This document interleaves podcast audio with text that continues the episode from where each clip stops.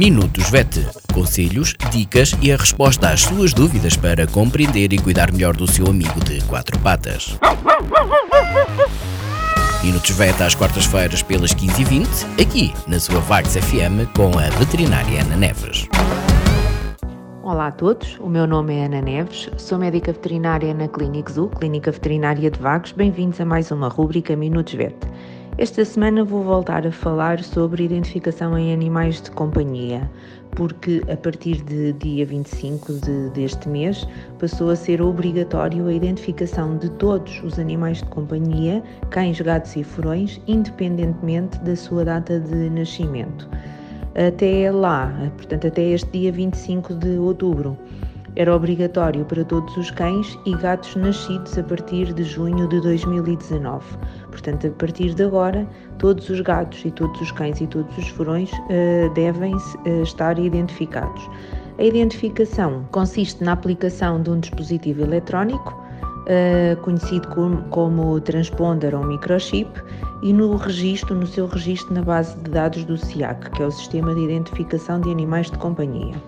Quem aplica é um médico veterinário que é responsável quer pela aplicação, quer por efetuar o registro na base de dados.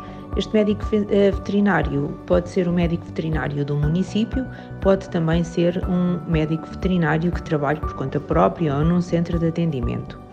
A aplicação é feita por via subcutânea uh, no centro da face lateral esquerda do pescoço, mais simplesmente no pescoço do lado esquerdo. E o procedimento é pouco doloroso, mas a questão da dor depois também é uma questão muito individual e relacionada com o tamanho do animal, mas regra geral é pouco doloroso.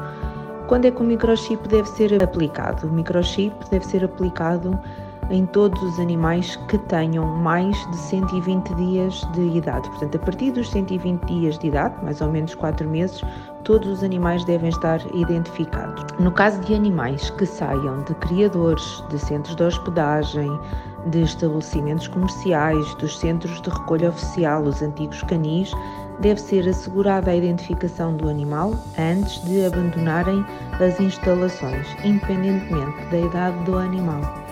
Só podem ser eh, vacinados contra a raiva animais que já se encontram identificados.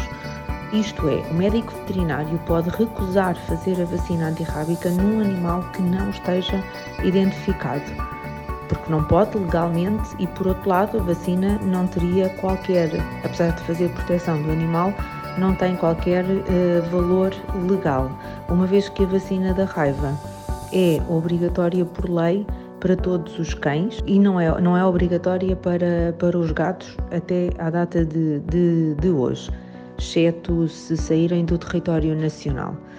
Um, na base de dados do SIAC, do Sistema de Identificação de Animais de Companhia, ficam uh, registados os dados do animal, os dados do seu detentor, os dados do médico veterinário que fez a identificação e ficam registadas também todas as ações de profilaxia obrigatória, ou seja, a vacina antirrábica no caso dos cães.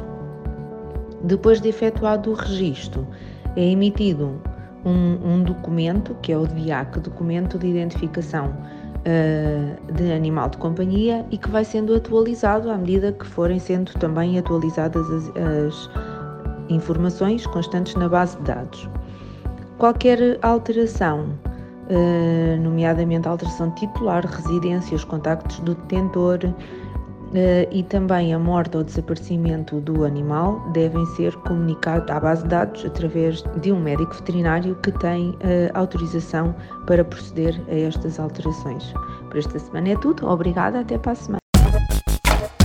Minutos VET. Conselhos, dicas e a resposta às suas dúvidas para compreender e cuidar melhor do seu amigo de quatro patas. Minutos VET às quartas-feiras pelas 15h20, aqui na sua Vagos FM com a veterinária Ana Neves.